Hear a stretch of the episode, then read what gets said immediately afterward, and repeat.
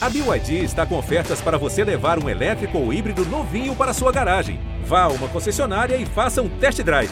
BYD, construa seus sonhos. Vocês da imprensa.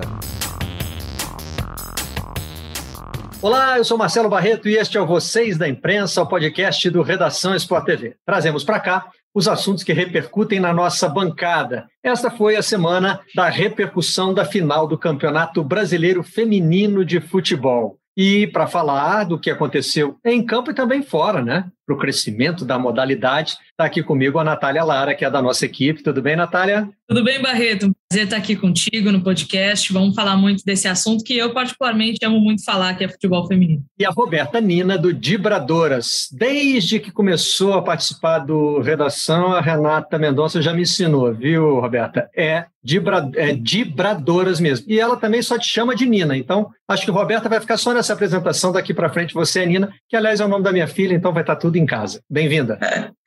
Obrigada, Barreto. Bom dibre, como a gente costuma dizer também, para saudar. Estou é, muito feliz com o convite de estar aqui com você, admiro muito também seu trabalho e para falar de futebol feminino, que é uma das coisas que a gente mais ama aí nesse mundo do esporte. Essa final foi um bom dibre para a gente começar. foi, foi um bom dibre essa final. Acho que a cada ano, né, é, as finais e o campeonato como um todo se fortalece. Então, é, a tendência é só subir cada vez mais. Natália, em termos de rivalidade, talvez tenha sido um dos grandes temas, né? Até porque, por coincidência, teve um jogo no masculino também, então foi um fim de semana de, de Corinthians e Palmeiras com vantagem dupla para o Corinthians, né? É, às vezes, quando a gente fala do, da participação dos clubes de futebol em outros esportes, as opiniões são divididas. Tem gente que acha importante porque traz uma grife, porque já vem com torcida, é, soa como um reconhecimento. Mas tem gente também que acha que pode não haver compromisso, pode se tornar uma participação assim descartável. Ah, se no ano que vem apertou o orçamento, acabou. Né? Como é que é, você enxerga isso para o futebol feminino? Como foi ter Corinthians e Palmeiras numa final de Brasileirão? É, sem sombra de dúvidas, Barreto, um assunto que é muito debatido dentro do futebol é que é claro que temos os clubes de camisa, mas temos algumas rivalidades, como por exemplo, uma muito recente, Corinthians e Ferroviária, é uma rivalidade. É, Santos e São José, por muito que foi construído no passado também, nos paulistas, e, enfim, outros clubes que a gente não costuma ver no futebol masculino tendo tanta rivalidade, é, talvez por jogarem divisões diferentes, talvez, talvez por serem clubes de menor expressão, e isso no futebol feminino é um ponto muito importante. É, a base do futebol feminino ela é feita de, diferente, né? ela foge um pouco desse polo, desse núcleo que a gente conhece, times como a Vai Kinderman também tem um, no caso Kinderman, né, a gente conhece como Kinderman, tem também uma grande potência fugindo desse polo é, Rio-São Paulo, basicamente.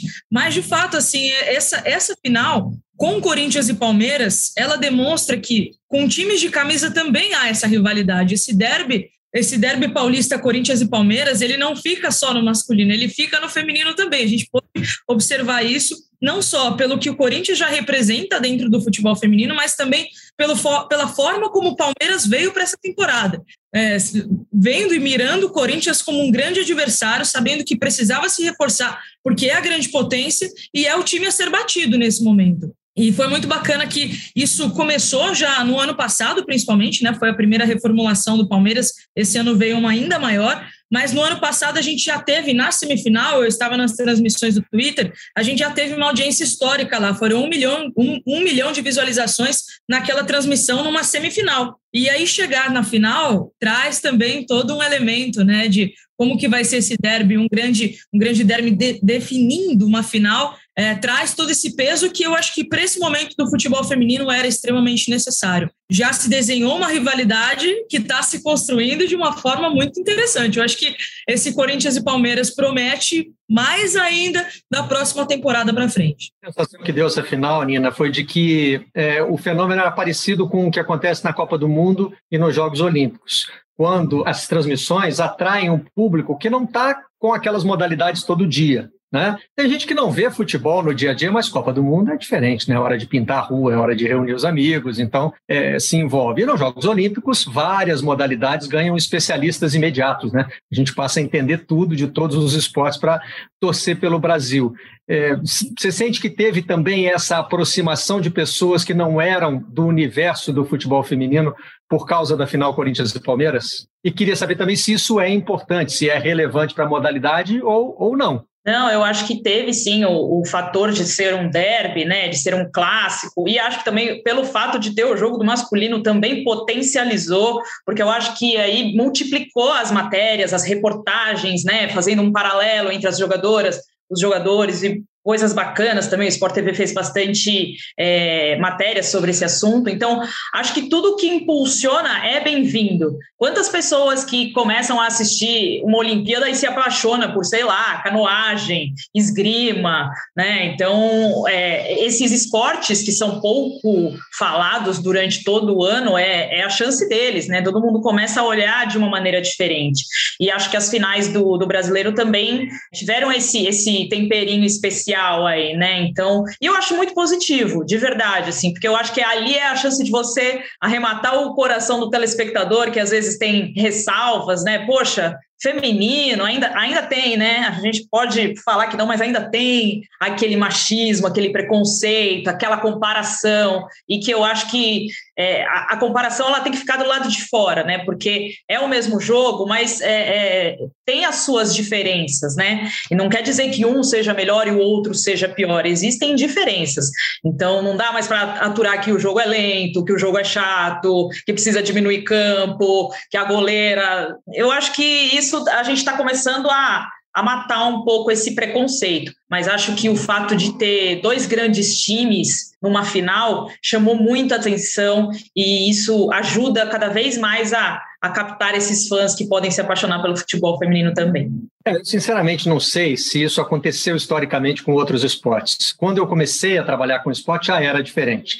A gente já falava de basquete masculino e basquete feminino vôlei masculino e vôlei feminino, sabendo que cada um tem, estou só citando alguns esportes coletivos uhum. populares no Brasil para fazer esse paralelo, né? E a gente entendia que as características são diferentes, homens são mais altos, por exemplo, isso importa para o vôlei e para o basquete, né? Tem, tem mais força no vôlei masculino do que no feminino, tem mais. Né? Talvez tivesse mais contato físico no basquete masculino do que no feminino, e cada modalidade descobriu a sua forma de jogar. O problema é que o futebol é, eu não sei se demorou mais. O fato é que não existe futebol masculino e futebol feminino, né? Na nossa, no nosso imaginário existe futebol e o futebol feminino está aí tentando encontrar um, um, um espacinho, né? Então a gente parte de uma concepção de que o futebol é masculino. E sempre que eu falo sobre isso, eu cito um problema meu, né? Eu tenho lugar de falha e não lugar de fala nesse,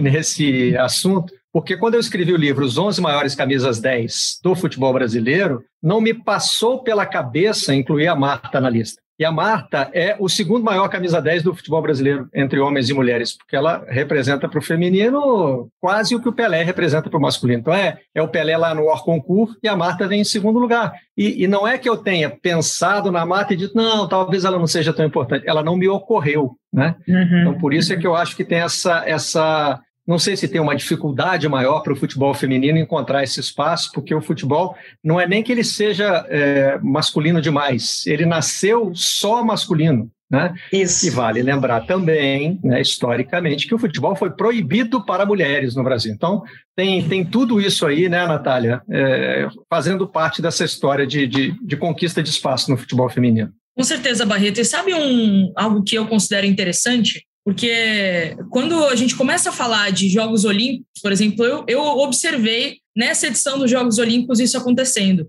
É, quando íamos falar, porque estava acontecendo o futebol feminino e o masculino ao mesmo tempo, havia essa dissociação. Então era Vamos falar da seleção masculina, vamos falar da seleção feminina, vamos falar do futebol masculino, vamos falar do futebol feminino. E aí acabaram os Jogos Olímpicos e voltou o futebol e o futebol feminino.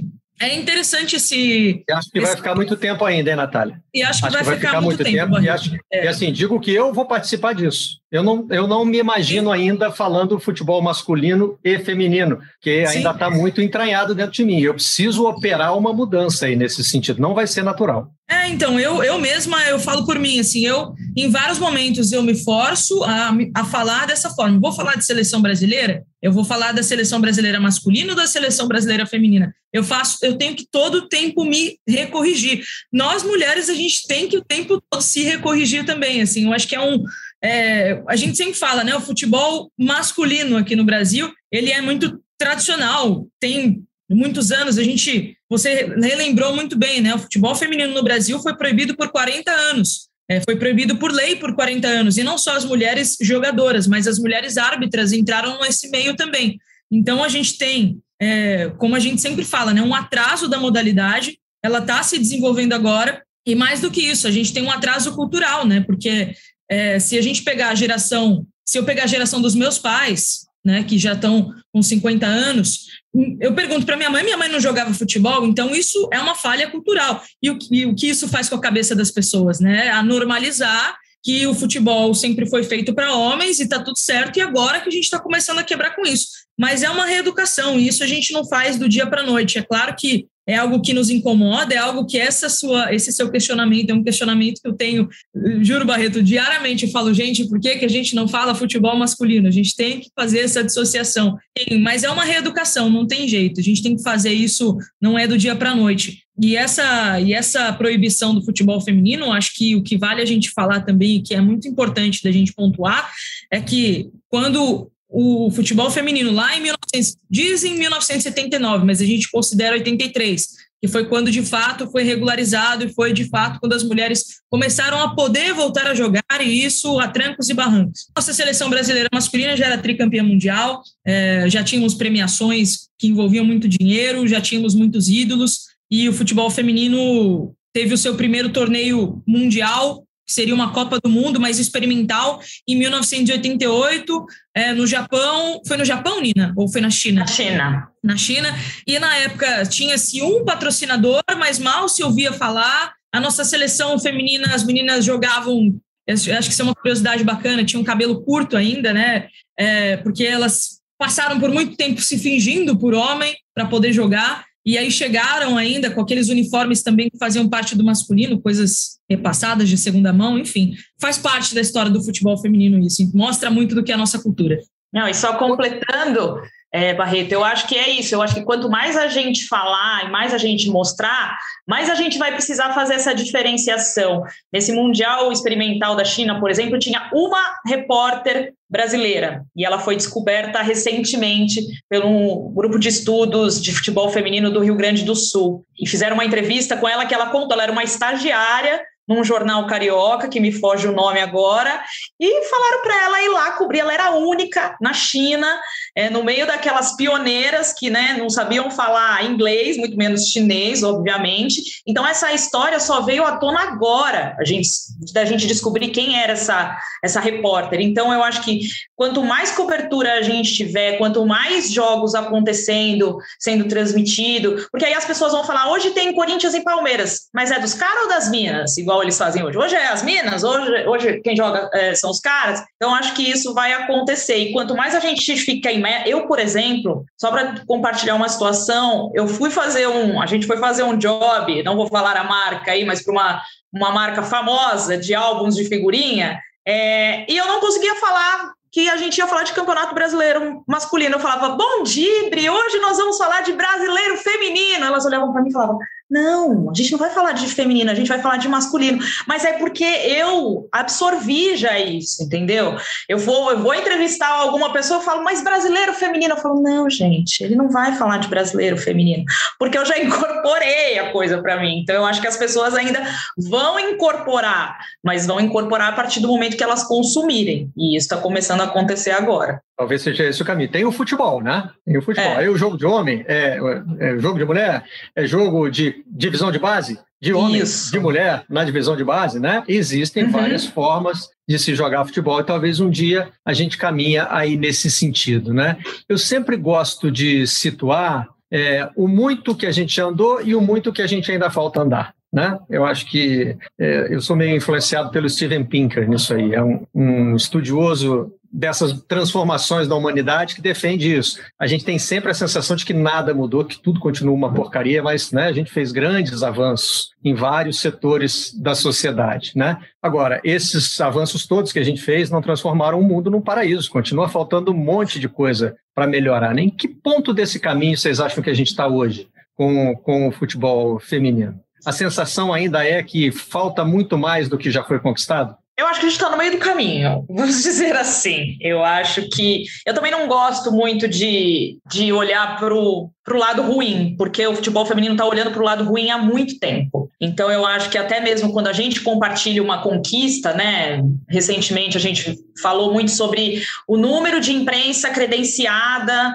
para cobrir a final. E aí alguém fala: ah, mas só vão na final. Gente, antes nem na final iam. Antes nem a final estava na TV. Antes a gente tinha que saber quem ganhou o brasileiro feminino pelo site da CBF que atualizava no dia seguinte. Então, se você não estava lá assistindo os, os jogos, e, e, estamos falando de times de interior, que geralmente era, eram os times que é, jogavam mais, né? Tem mais tradição, estão há mais tempo, ou então um Santos, uma Ferroviária, ok. E assim, é, não tinha aquela é, fluência na rede social como a gente vê hoje, né? Estamos falando de 2013, 2012, 2014, quando tudo começou a, a borbulhar. Então, cara, se tem 224 veículos credenciados para cobrir uma, uma final, que maravilhoso, vamos celebrar isso. É o ideal que seja só na final? Não, não é o ideal, mas eu acho que não existe também 224 veículos para cobrir o futebol masculino todas as rodadas. Então eu começo a olhar assim, sabe? É, é, eu sei que a final chama mais atenção, mas eu acho que a gente já conseguiu tantas coisas importantes e agora é, a, as pioneiras falam muito que as brigas se transformam, né? É, antes elas queriam ter chuteira, elas queriam ter uma camisa, Hoje elas têm isso. O que, que, que, a gente vai brigar agora? Ah, agora a gente quer que a imprensa fale. Tá, então vamos pôr a imprensa para falar. A gente quer que os jogos sejam transmitidos, estão sendo transmitidos. Agora a gente quer o quê? A gente quer ir para a TV aberta, a gente quer jogar no estádio principal dos clubes, a gente quer que elas sejam profissionais, que elas sejam registradas, que elas sejam tratadas como tal, né? Como jogadoras que são. Então eu acho que a gente caminhou em muitas coisas. Então eu acho que hoje a briga é Hoje o brasileiro feminino tem naming rights, que é muito importante, tem patrocinadores chegando, mas a gente precisa que o dinheiro circule mais é, na modalidade, para que é, se pague mais ao vencedor, ao vice, que seja um campeonato mais é, valorizado até para os clubes investirem, porque há cinco anos não existe um reajuste para o campeão brasileiro.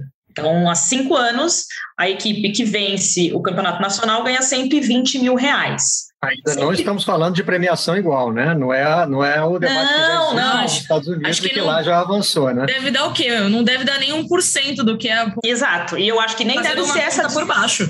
E eu acho que nem deve ser essa briga agora, né? Vamos é, ganhar então. igual ele. Não vamos ganhar igual ele agora. Mas eu acho que a gente tem que muito que melhorar a premiação dessas equipes e a condição, né, delas é, jogarem, né? Bons gramados. É, antes se jogava em estádio sem limite, é, fora do limite permitido de arquibancada, sem espaço é, necessário para a imprensa trabalhar. Então eu acho que essas brigas têm que acontecer. E, claro, a premiação ser maior, porque há cinco anos você não dá um reajuste o que, que faz, então, o Corinthians, que é campeão e que chega em, em decisões todos os anos, o que, que você faz é, para ele sentir que ele precisa disputar esse campeonato? Como que você incentiva se você não premia, né? Então, eu acho que a briga agora é para isso e também para as categorias de base, para a formação dessas jogadoras. Sabe qual é o sintoma importante que eu vejo que o esporte está estabelecido? É quando a televisão começa a passar o jogo ruim. O jogo bom todo mundo quer passar. Né? É, o que, que a gente quer mostrar? A gente quer mostrar os Jogos Olímpicos, a Copa do Mundo, aí queremos. E o filé, né? mostrar o campeonato estadual, não. Aí só se for bom. Mas no futebol não tem isso. É, masculino. Sim. No futebol masculino, a gente mostra tudo, de todos os campeonatos, a gente mostra jogos horrorosos, né? mas eles têm valor para as pessoas, porque tem o valor da, da, da ligação emocional, afetiva. Nem que seja para falar que foi horroroso. Nem que seja para você no dia seguinte poder dizer o quanto aquele jogo foi horroroso. Mas, enfim, são avanços da mesma forma, né, Natália? Que narradora a gente não tinha, comentarista no feminino a gente não tinha nenhuma por muito tempo. Hoje tem pouca, mas é mais uma dessas mudanças. É, tem. Com certeza, com certeza. Agora, agora temos. É, eu acho que eu concordo completamente com o que a Nina falou na abertura da, da o que ela mencionou na abertura da fala dela. É, a gente sempre focou na coisa ruim. Agora está na hora da gente virar a página e começar a focar nas coisas boas, porque as coisas ruins a gente já está no caminho de corrigi-las, né? Aos poucos. É passinho de formiguinha, mas a gente está corrigindo. É, é, são momentos diferentes, são brigas diferentes, são lutas diferentes,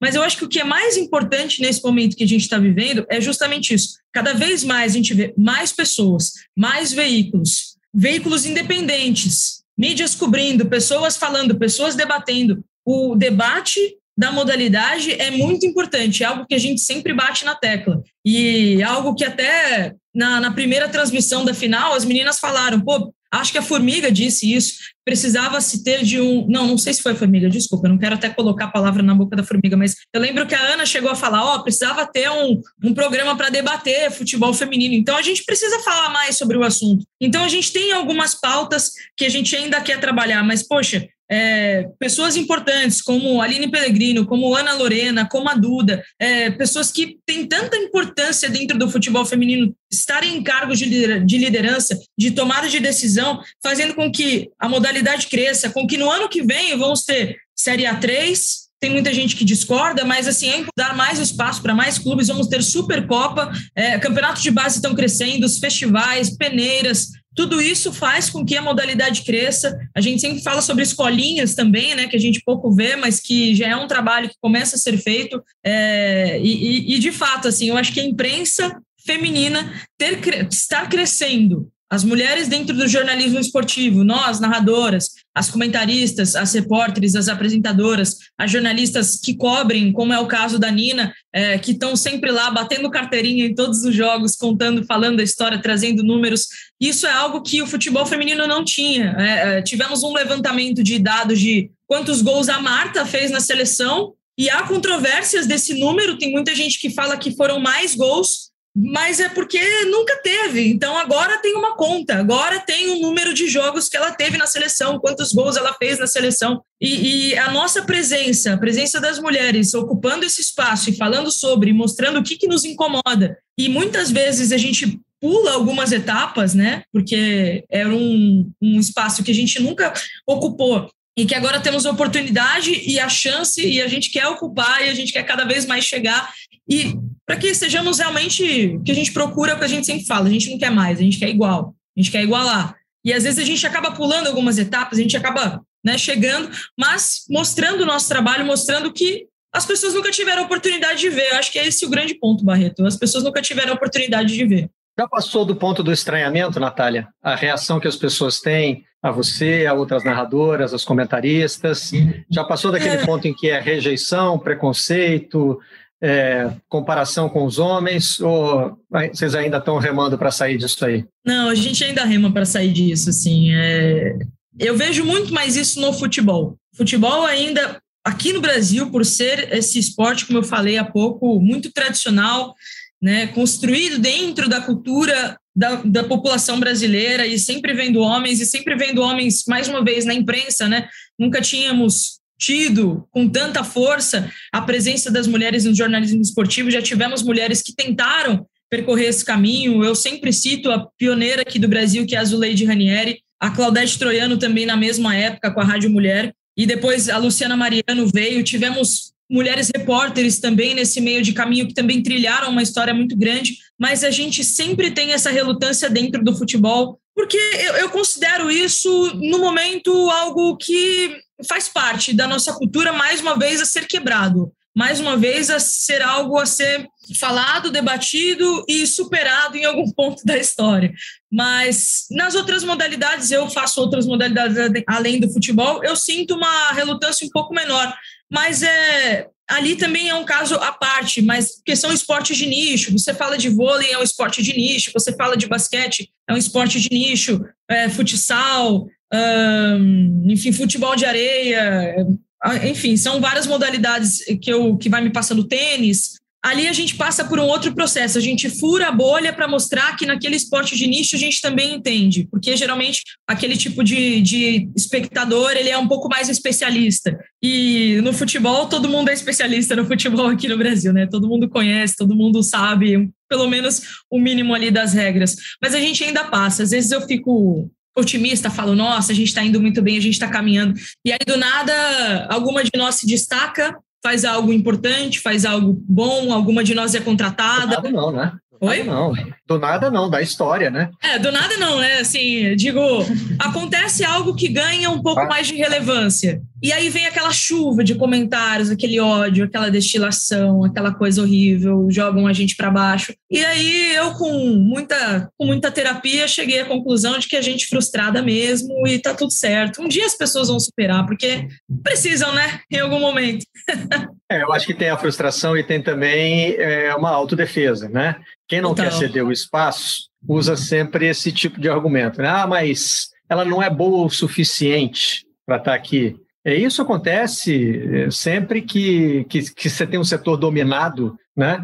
É, quem está querendo Sim. entrar passa por isso. Né? Eu Sim. já ouvi de colegas negros o mesmo tipo de avaliação. Olha, para eu ser comentarista, eu tenho que ser o melhor comentarista de todos, porque as Exato. pessoas não estão acostumadas com um comentarista negro. Para ser um repórter. Agora, como é que você chega a ser o melhor né? Se você não, não percorre o seu, o seu caminho, né? Se você não pode aprender. É, e eu acho que essa lógica vale até para as atletas, né, Nina? Porque é, eu me lembro, eu vou até aproveitar esse momento aqui para citar um, um, grande companheiro que nós perdemos essa semana, que foi o Sérgio Barros. É, nós estivemos juntos no Mundial Feminino de Basquete de 1994, na Austrália. Ele era assessor da CBB e eu era repórter do Globo. Né? E numa entrevista com o Miguel Ângelo da Luz, durante aquela competição, ele era o técnico da seleção e, e enfrentar os Estados Unidos. Ele me disse assim: a técnica dos Estados Unidos observa um universo de pelo menos 500 jogadoras para escolher a seleção dela, para uhum. as convocadas. Eu tenho no máximo 50 para observar no Brasil. É. Então, assim, aumentar o universo de observação é importante. E para isso, da mesma forma que eu falei que precisa ter jogo ruim para passar na televisão, precisa ter time ruim, precisa ter jogador ruim. Né? Você precisa aumentar o, o, campo de observação, né? A boca do funil ela tem que ser larga, né? A boca de entrada. A de saída, não. A de saída vai ser sempre estreita, mas aí você vai fazer um processo de seleção em que entra muito mais gente e mais gente que vai se estimulando a tentar passar por aquele funil. Né? Não dá para você botar a conta certinha, as gotinhas que vão passar pela boca do funil. Aí o seu risco de errar é, é muito maior. Né? É, bem por aí mesmo, né? A gente precisa ter mais clubes investindo na modalidade para que novas jogadoras sejam captadas, né? É, muito também se fala sobre fomentar mais a prática do futebol feminino na escola, porque eu acho que eu, a, pela minha vivência e pelo que eu ouço, ainda é uma coisa muito. Na escola que eu digo, no, no primário mesmo, assim, nos primeiros anos, né? É uma coisa muito difícil, porque para o menino, ele, ele bate bola dentro de casa, ele é estimulado é, pelos pais, né? Chuta agora com a direita, chuta com a esquerda. A menina ela não é estimulada a chutar uma bola, ela pode ser estimulada a fazer outras coisas, mas a chutar uma bola, eu acho muito difícil você encontrar uma, uma família que, que que pense nessa essa aqui vai ser jogadora de futebol. Nunca que você vai falar isso para uma menina, sabe? São raras as situações. Então, a menina é estimulada a brincar de casinha, a ter as bonecas, a ler. É, eu sou irmã de um menino oito anos mais velho do que eu. Então, assim, eu tive a oportunidade de ser apresentada a diversos tipos de bola dentro da minha casa, porque tinha de tudo: bola de vôlei, bola de futebol, bola de tênis. Mas também eu tinha convivência com o meu irmão. É, mas assim, e, e, e para a menina, além dela ter que ser incentivada logo cedo, porque são nos primeiros anos de vida que a sua coordenação motora se desenvolve, né? Então, tanto para o menino quanto para a menina. Depois a menina entra numa fase de adolescência, e a adolescência para as meninas é muito é muito complicada, porque você menstrua, o seu corpo passa a, a, a, se modificar, você começa a se desenvolver, e tudo isso acaba te afastando do esporte. Tem pesquisas que mostram isso, né? Que na puberdade, a partir dos 14 anos, as meninas já não se interessam mais por esporte, porque o esporte tem contato, porque o esporte você transpira, você não, não sabe, você perde toda aquela. Exato. Eu me lembro que quando eu comecei a trabalhar com esporte, uma das, um dos desafios que a natação tinha para desenvolver o feminino no Brasil era o crescimento dos ombros. Isso era considerado né? é, um visual não feminino. Exatamente. E nadadora tem que ter ombro largo, gente. Nadadora e nadadora, né? É isso, é, é, é característico é do esporte. Que funciona na piscina, é a característica do esporte. Exatamente. Então, é, são muitos os motivos que acabam afastando as meninas do esporte, né? E às vezes às vezes é inconsciente, não é nem porque a mãe não quer ou porque a menina não quer, é uma coisa que está dentro da nossa sociedade, dentro da nossa vivência de mundo, né? Então, e a gente ouve as jogadoras contando as suas histórias, como elas começaram a jogar futebol, todas é, não vou generalizar, mas a grande maioria sofre algum tipo de violência. Então, violência, ah, eu apanhava quando eu chegava em casa toda suada porque eu estava na rua com os meninos. Ah, minha mãe só fa falava que eu podia ir brincar na rua se eu lavasse a louça. É, então, assim, sempre nesse ambiente, se, eu, se, você ouvir histórias de Formiga, de Cristiane, das maiores craques, todas elas vão dizer isso. Mas eu enfrentava, mas eu é, ia atrás do que eu queria. O menino não, ele é incentivado. Então, eu acho que a gente também tem que mudar essa lógica da educação, né, dentro de casa e também da educação física na escola, porque na minha época era eu que queria jogar bola com os meninos e minhas amigas ficavam sentadas duas. conversando. Eu falava, mas gente, éramos duas ainda. É, a gente está na aula de educação física. Vocês não vão jogar? Ai, não, porque não quero suar. E, e assim, é, é, é, é, cultural, né? Uma menina tem que ser bonitinha, ela tem que estar tá penteada, ela tem que estar tá com a roupinha.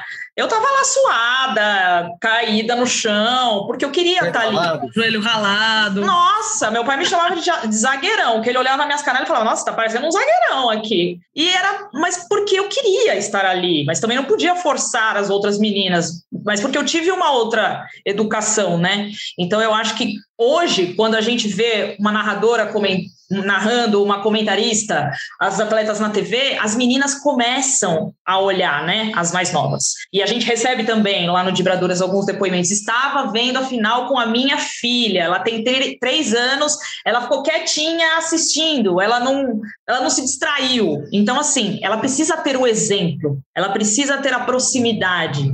A gente teve aí a maior jogadora da história, que é a Marta, mas quem acompanhou a carreira da Marta aqui no Brasil?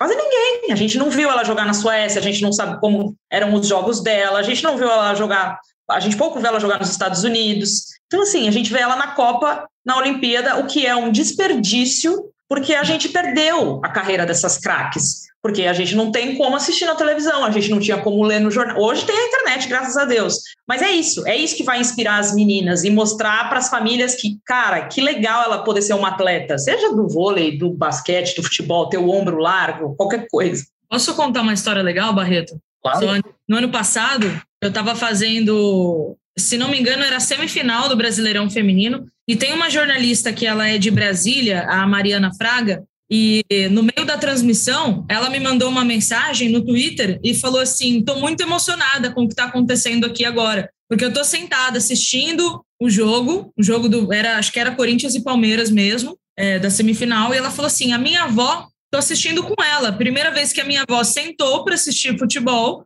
ela está vendo futebol feminino e ela toda vez, nossa, estou arrepiada. É, nossa, essa história é muito, meu Deus, mas é é muito louco porque ela fala assim a minha avó sentou para assistir o jogo comigo e ela ela sentou porque ela escutou o nome Júlia saindo da televisão. E é o nome da minha avó e era Júlia Bianchi.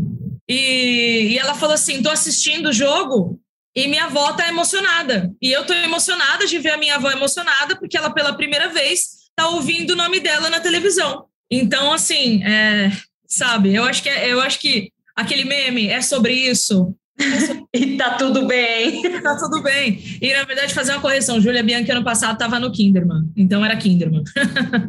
Palmeiras esse ano. Vocês contaram um caso que envolve mãe e filha, né? É bom. os dois casos envolvem mãe e filha, né? Mas é, um relato era sobre uma criança isso. Né? E outro relato era sobre uma avó vendo o jogo. Sim. É, e aí a gente volta ao, ao, tema do sucesso de audiência que foram as finais do brasileiro feminino, né? Porque o esporte se desenvolve quando ele atrai a mãe, a filha, a avó e também o pai, o uhum. filho, o avô, né? É essa coisa democrática, né? É, é você conseguir falar para todo mundo, né? É, claro que em algum momento precisa ser um esporte não necessariamente de nicho, mas assim precisa ter essa identificação com quem vai praticar. Né? Você tem, por exemplo, a Rebeca Andrade, que hoje virou um ícone para as crianças brasileiras. Né? Então, elas vão querer ser ginastas por causa da Rebeca. E essa identificação entre base e alto rendimento ela precisa existir. Mas você precisa conquistar também um público mais amplo, né? um público que vai se interessar é, pelo que a Rebeca é, e, né? Aí não necessariamente um, um senhor da, da, terceira idade vai querer praticar ginástica artística, mas ele vai é, se transformar em espectador, né? Então, me parece que essa parte da comunicação, né, Nina, ela é muito importante, né? É, ali também o que está sendo mostrado é um entretenimento que é bom para a família toda, é bom para todo mundo. É isso. Eu acho que, e, e de certa forma, a gente é, parece que é uma luta, né? Ai, a gente quer falar de futebol feminino, a gente quer ver o futebol feminino na TV, é, e as pessoas acabam sempre fazendo a comparação, né? Eu acho que é uma coisa que tem que caminhar junta, é, e eu acho que falta muito também essa sinergia dos próprios elencos masculinos e femininos dentro dos clubes, sabe? Assim, dos jogadores conhecerem as atletas, da própria seleção brasileira. Pô, você tem um Neymar, você tem uma Marta, o que vocês produzem de conteúdo com eles? Como que essas seleções é, se encontram? Qual é a troca, né? Camisa 10 masculino com a camisa 10 feminina. Então, assim, é, eu acho que falta muito essa sinergia, essa troca. É, essa semana, né, que o Corinthians lançou a camisa, até que as meninas jogaram na final, a camisa lilás e tal eu, eles fizeram uma sessão de fotos, né? Então eu vi a Grazi, no Instagram da Grazi, Grazi, 30, 40 anos, né? Já tem a Grazi, já perdi as contas. Ela é a... Acho que ela tá com 39, não é? Não sei. Tá 37, quase com 40 anos. Vai se aposentar este ano no Corinthians, né? É, atleta olímpica, medalhista de prata, tirando foto com o Roger Guedes, com os atletas do, do Corinthians, né? Gabriel, e postando toda feliz que, que dia lindo que eu passei, que momento, que coisa maravilhosa. Eu escrevi, craque, a honra é a deles de estar aí do seu lado, pelo amor de Deus. Você é maravilhoso. Tá tirando foto com a campeã, né? Exato. Então, assim, é isso que precisa, sabe? Essa, essa integração, essa interação entre os elencos, porque não é uma luta, né? É uma coisa que tem que ser dividida. Então, quando eu também, quando você fala, Barreto, que o futebol feminino tem que ser para a menina, para o menino assistir, já vi várias cenas de meninos no alambrado vendo Palmeiras jogar lá em Vinhedo, Palmeiras feminino. E eu, e eu sempre me emociono com isso, porque eu falo, é isso, sabe? É sobre sobre essas coisas que a gente está lutando aqui. E também eu acho que a gente precisa ter também uma cobertura da imprensa dos homens com o futebol feminino com mais afim. Eu não acho que jogo de mulher tem que ser só narrado por mulher, é, só reportado por mulher. Eu, porque as mulheres fazem isso com o dos homens e fazem muito bem, né? Tanto de narrar, como reportar, como de comentar. Então, eu também espero que os homens comecem também a estudar e, e a comentar mais os jogos das mulheres, porque é importante, né? É de futebol. A gente quer ouvir a voz do, do Galvão, do Milton, como foi na final. Pô, bacana, legal, vamos ter essa troca, vamos abrir espaço para todo mundo. Então eu acho tinha o diálogo, né? Tinha o Milton narrando e a Renata Exato. comentando. Isso. É, é, é, essa mescla, porque existe essa mescla no masculino, né? Por que, que a gente vai no feminino colocar a mulher para narrar, a mulher para comentar, a mulher para reportar? Não acho que é assim. Então é, é, é isso que eu sinto que eu sinto falta principalmente entre os jogadores. Será que os jogadores também se interessam em saber quem são as jogadoras do, do elenco feminino? O que, que o clube pode fazer para isso, sabe? Para unir mais a, a, as duas modalidades. Então, é, é, é uma, a gente precisa dessa integração em todos os setores mesmo. foi muito importante nesse sentido a qualidade dos jogos, né? Principalmente o segundo, porque o segundo teve Exato. o luxo, né? Teve gol de bicicleta com matada no peito. E é bicicleta. Não quero conversa sobre puxeta, sobre. É gol em final, gente. Naquele espaço ali é gol de bicicleta. É, foi a Vicky Albuquerque, né, que fez Sim, aquela, aquela, aquela, jogada espetacular. É, porque tem dois aspectos aí, né? É, tem, tem, duas, tem duas coisas que eu costumo dizer. Um é para minha equipe. Quando a gente faz um, um, programa que a gente achou que não ficou legal e alguém argumenta, não, mas a audiência foi boa, e eu digo, isso é o pior dos mundos, porque aí um monte de gente viu a porcaria que a gente fez, né? Então, a gente quer fazer um produto bom para muita gente ver, né? Acho que isso funciona para tudo que está ligado ao, ao entretenimento, seja né, num, num, programa de televisão, seja num, num, jogo que você vai mostrar.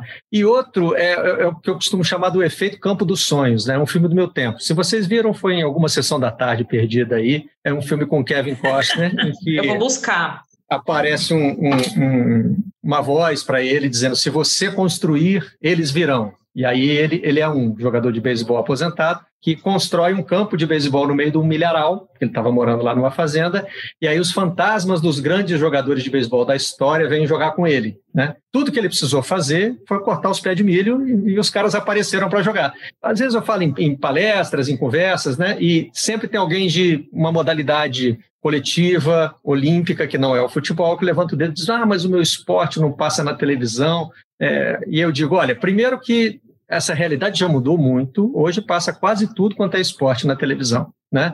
E não existe o efeito campo dos sonhos. Se você transmitir, eles virão para o primeiro jogo. Mas esse jogo precisa ser bom para eles poderem vir para o segundo, para o terceiro, né? Precisa ter essa retroalimentação. Ah, bom, abriram espaço para a gente. Aí o que, que a gente vai fazer? Né?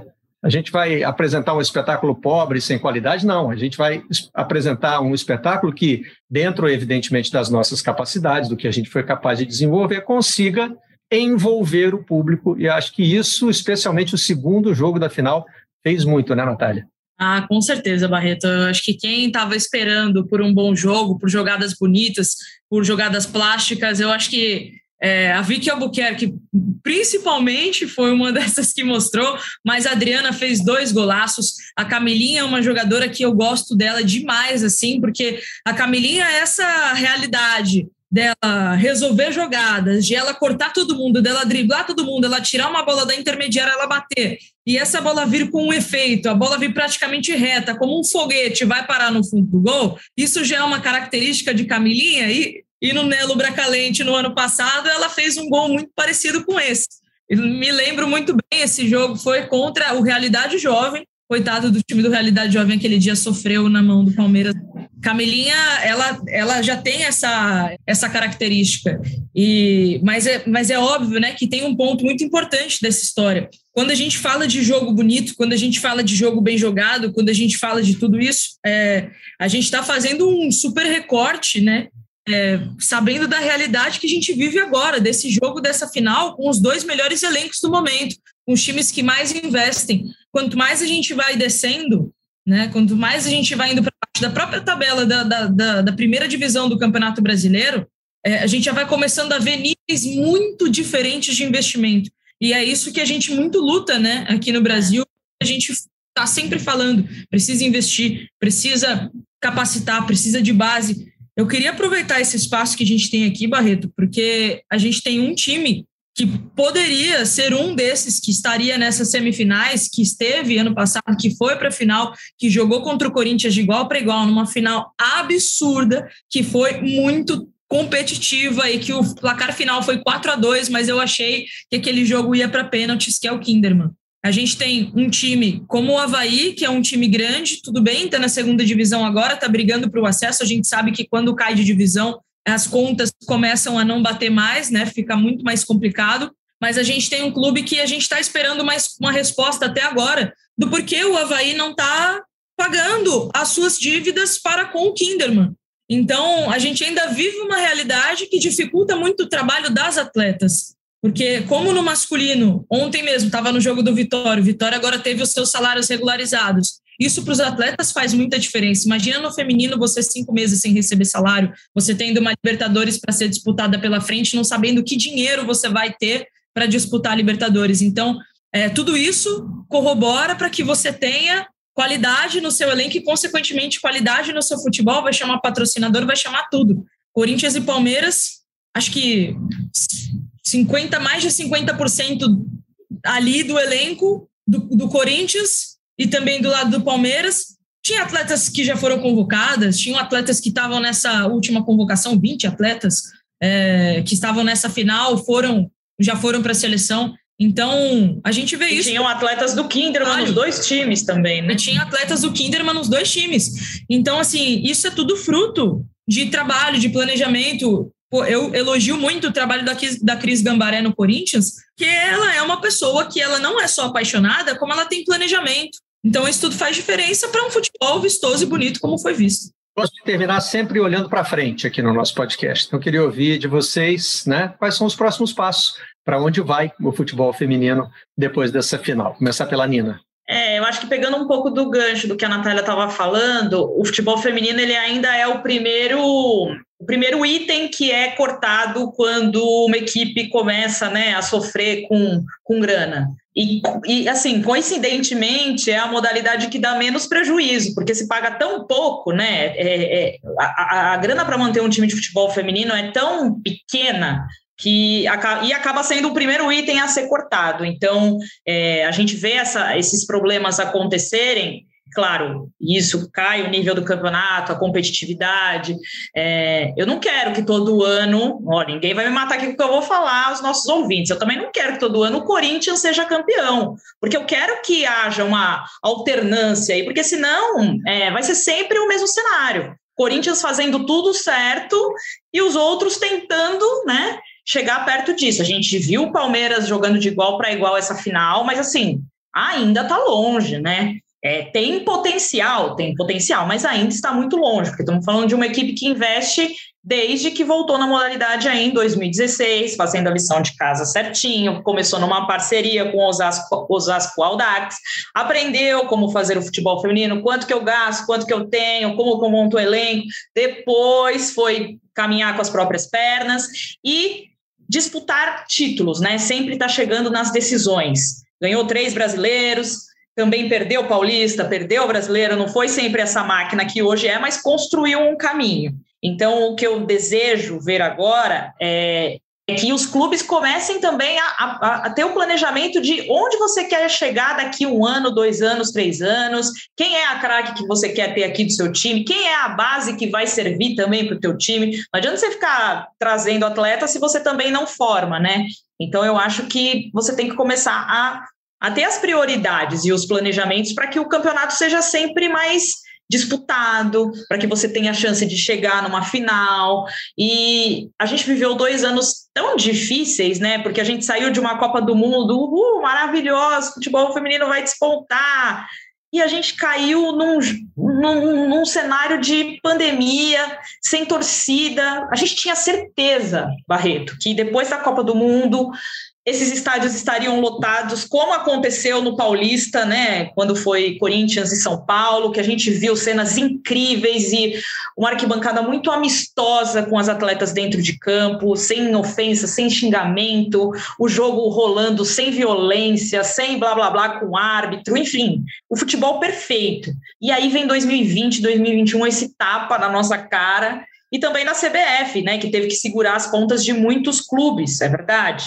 Então, eu acho que agora a gente. E adiamento de Jogos Olímpicos, toda essa loucura. Então, eu acho que agora a gente começa a caminhar para uma, né, uma volta ao novo normal ainda, mas que possa ter a torcida, que o torcedor possa estar mais perto do, do seu clube, ver o seu time jogar no estádio, ter mais é, é, jogos com transmissão na TV, mais patrocinadores entrando. Então eu vejo essa roda girar nesse sentido. Ó, a elite do campeonato aqui é para os bons, é para quem está se planejando. Se você está fazendo porque tem que fazer, porque é obrigatoriedade, você não, você não vai estar tá mais aqui, porque eu acho que já a, a, a roda já está rodando de um outro jeito. Então, o que eu quero ver daqui para frente é mais profissionalismo por parte dos clubes e também mais valorização do produto por parte da CBF e também por parte da mídia, para que seja uma cobertura que aconteça o ano inteiro no jogo ruim também, Barreto. O futebol feminino precisa do jogo ruim na TV. Dê esse espaço para gente. Então, eu acho que é isso. É um, é um conjunto de coisas, mas assim, todo mundo com seus deveres a fazer. Todo mundo tem uma cotinha para cumprir ali, sabe? O torcedor, o clube, a CBF, nós, nós da imprensa, e assim a gente vai fazendo a, a roda girar. Concordo com a Nina, é, tudo que ela falou é o que eu é o que eu espero também que a gente possa fazer, que a gente possa fazer para que a modalidade possa cada vez mais crescer. Eu queria relembrar assim bem brevemente o que foram os números né, da Copa do Mundo de 2019. A gente teve uma audiência de um bilhão, praticamente um bilhão e meio de pessoas que assistiram. Aqui no Brasil foi, por incrível que pareça, né? Afinal foi Estados Unidos e Holanda, mas aqui no Brasil foi onde a gente concentrou o maior número de audiência, foram mais de 19,9 milhões de pessoas que assistiram a final da Copa do Mundo de 2019. E agora é, tivemos duas edições históricas de Brasileirão Feminino, né, de 2019 e de 2020, onde a gente teve crescimento de audiência gigantescos. É, a gente saiu de um milhão e meio de pessoas no Twitter em 2019 para 5 milhões no Twitter em 2020. Em 2021, a gente tendo é, TV aberta, TV fechada, tendo plataformas de internet é, com alcances gigantescos, com lideranças de audiência, com picos de audiência, com melhor audiência em anos de televisão. E, e, acho que isso significa muito do que é o futebol feminino. Eu acho que quando eu traço uma reta de curto e médio prazo, eu vou colocar esse médio prazo em 2023, que vai ser a Copa do Mundo. E eu vejo essa edição de Copa do Mundo como a mais histórica de todos os tempos. E se os números foram quebrados de recordes em 2019, eu tenho certeza que 2023 vai ser maior ainda. E eu gosto muito daquela frase que muitas das nossas amigas, colegas do futebol feminino utilizam, inclusive quero até arranjar uma camisa dessa para mim. O futuro, para mim, é futebol feminino. Então, é, que a gente possa trabalhar todo mundo junto em prol, porque, sério, quem ainda não acompanha, eu falo do fundo do meu coração, é apaixonante. Você vai se entregar, mergulhar e é lindo. Sério, eu, eu amo. Então, É isso, Que o futuro chegue logo. Natália, muito obrigado pela participação de vocês da imprensa. Eu que agradeço, agradeço o convite, muito legal conversar com você, trocar aqui. É, sempre que quiser, estamos à disposição. E agradeço também a Nina, um grande beijo. Bom dia, minha amiga, para você. Bom dia, Nina, obrigado. Obrigada, Barreto, por esse espaço, por sempre valorizar também nosso futebol feminino. E a nossa narradora, Natália Narra, que eu não consigo mais chamar ela de outro jeito. Muito bom estar com você em mais uma dobradinha aqui de podcasts do GE, né? Já fizemos o da Cíntia. Então, pessoal do GE que precisar ir, a gente está sempre escalada junto, é só chamar. Duplinha, é só chamar duplinha. É se encontrando na próxima edição do Vocês da Imprensa. Até lá. Vocês da Imprensa.